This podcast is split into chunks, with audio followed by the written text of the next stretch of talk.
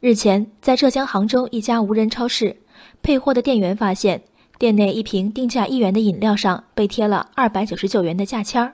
为此，调取监控，监控显示，一男一女进入店内，男子拿了一瓶饮料和一个价值二百九十九元的音响，交换两者标签后进行自助付款。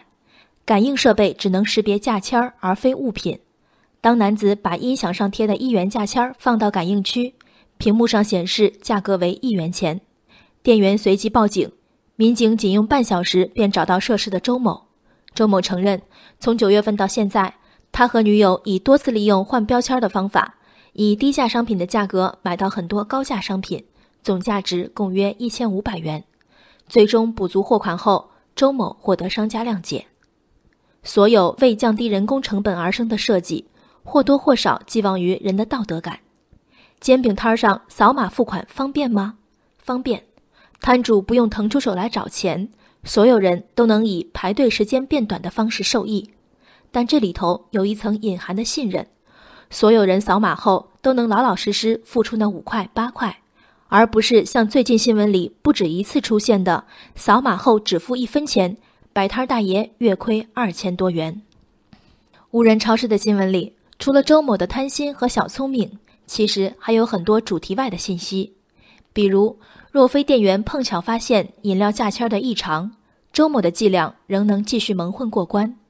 此前，无人超市还有价值一千二百元的货品损失没被察觉。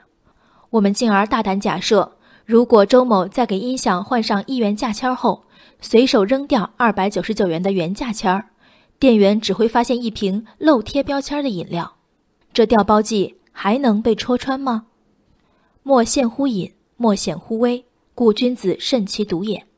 所谓慎独，独处时仍按道德准则行事，这是儒家对君子的要求。在看似三百六十度监控，实则管理松散的无人超市里，多少人能慎独？超市流水未可见。卖一个月小吃能亏出二千元的故事可做参考，扫码只付一分钱，换标只付一元钱，两种小便宜被发现的几率何其低，一旦被发现，后果又何其轻。与人方便的新方式、新业态，成为一些不义者趁虚而入的空子。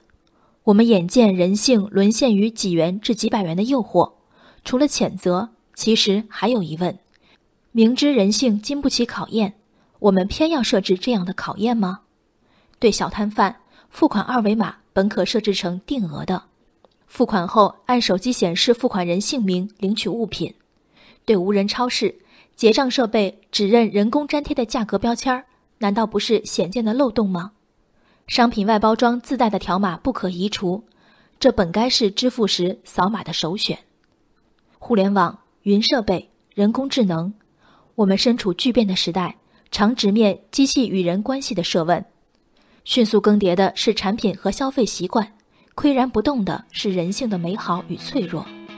解放双手，解放更多劳动力的过程不能一蹴而就。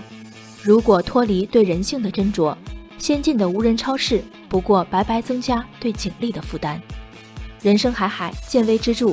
我是静文，往期静观音频请下载中国广播 app。或搜索微信公众号“为我含情”。